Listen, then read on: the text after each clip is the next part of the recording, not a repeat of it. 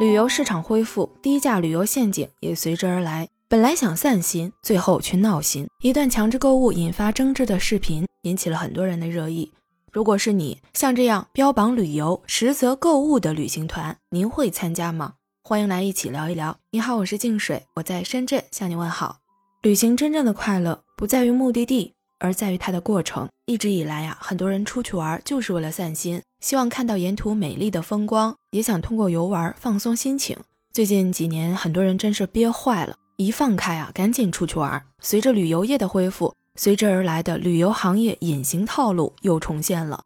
最近，一个广西旅行团强制购物、不达消费标准、不给房卡的视频，引发了很多网友的关注。旅行团的团费三百九十八元，大部分游客的年龄在七十到八十岁之间。报名的时候，工作人员虽然告知大家是一个购物团，但是并未提到最低的消费标准。结果第二天，导游在车上就喊，必须要消费到四百元，否则就不给房卡。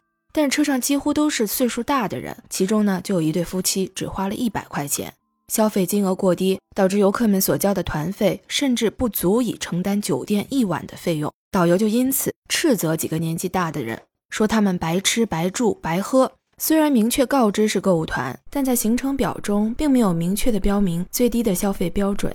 但是导游觉得游客们应该是心知肚明的，你交几百块钱一路吃喝，但凡有正常思维的人。都知道要履行购物义务的。虽然这个涉事导游事后被辞退了，但是这种现象却没有真正的制止。现在出门旅游已经成了一种新的时尚，几乎每一个人都有出门旅游的经历。但是像这样有隐形消费的购物团，在过往的新闻当中经常能够看到。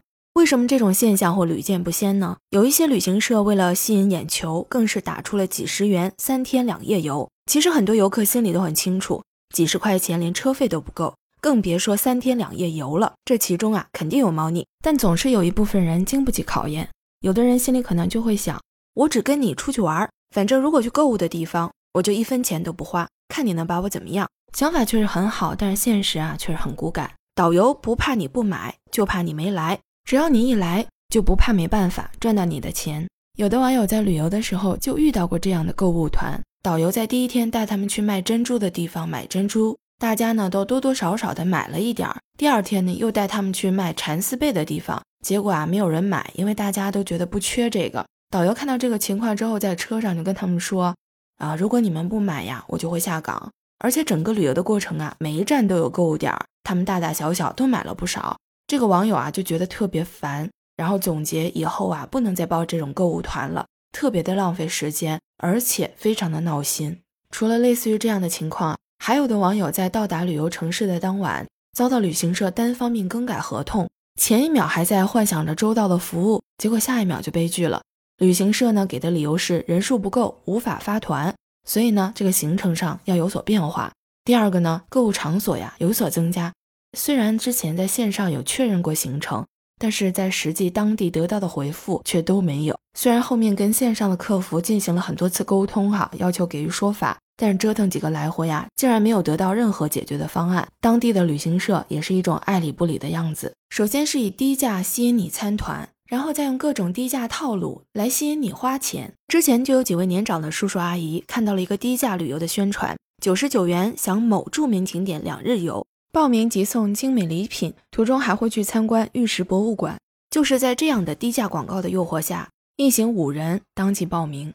当他们来到玉石博物馆现场，就有一位销售人员在众人面前，先是将进货价十八元、标价两千八百八十元的玉石，以三十九元的价格贱卖给了一名幸运儿。在取得了老人们的信任之后，再以九百九十九元的低价售卖标价为三千八百八十八元、实际进价为二十八到三十八元不等的玉石给其他游客。像这样的猫腻啊，可不止这一种，很多当地的购物中心都是跟旅行团有相互联系的。如果所在的旅行团来到商场购物，他们就会按抽成给旅行团返利。有这样的大客户，商场自然销售量会提升，同时呢也会回馈一下旅行社。在旅行团到达商场之前，还会特意把之前的价格提高一部分。由于很多来旅游的人都不是当地人，所以呢对当地的消费水平并不是很了解，特别是一些当地的一些土特产，其价格更是人云亦云。听了导游一顿白话之后，明明是买贵了，却很高兴。这样一来，本来是低收入的物品，差价一下子就提高了。商场和旅行社可以说是一起坐收渔翁之利。其实大部分人应该都很清楚，所谓的购物团，导游的提成或者是收入，可能都是从这儿来的。那么既然关乎导游的收入，所以导游对购物这件事情肯定很在乎，因为这毕竟决定他收入的高低。所以刚开始的时候啊，可能导游会探大家的底，看看哪一些人购买能力强，然后哪一些人是来占便宜的，只想占便宜的游客呀，可能开始在语言上会有一些攻击。这个时候，一般游客都会因为啊人生地不熟啊，忍一时风平浪静啊，大家都不会作声。越是这样呢，导游说话呢就会越来越难听，而且分贝可能也会越来越高，想在心理上对这些不购物的人有一些震慑作用。经过这么一说呀，可能下一站购物店的那个购买情况会有所提高。但是也有的人呢，就是不购物，从商场出来的时候两手空空。这个时候导游可能就会对这个人没有好脸色，可能还会让司机停车，把游客赶下去。像类似于这样的事件，我们之前在一些新闻当中也经常能够看到哈。但这种情况下，旁人大多时候是想着多一事不如少一事，甚至有的游客也会站在旅行社的角度，心中埋怨：这么低的报名费，连车费都不够，难道不买东西？让人家导游帮你买单吗？甚至是说这种争执很可能影响到整车人的旅程。所以呢，这个可能就是低价旅行团的背后，没有人愿意去反抗导游这个行为的原因。其实有一些旅行社，他就是抓住了游客这样的心理，就能大肆的强迫游客购物，从中赚取他的收入。对于旅行社的套路，哈，网友就总结说：“纸上得来终觉浅，绝知此事要躬行。”虽然在之前的一些新闻当中看的再多，故事听得再多，如果不是现场体验，从来都没有想过旅行社天坑会是这样的隐秘。即使我们的功课做了不少，但是呢，也有好几次压根儿就没想过这是一个骗局。即便是可能对一些恶言相告的导游啊有一些不满，旅行社呢后面可能就会更换一个相对来说比较和善的导游，卸下了大家的戒备心。结果在最后的购物场所又带了一波节奏。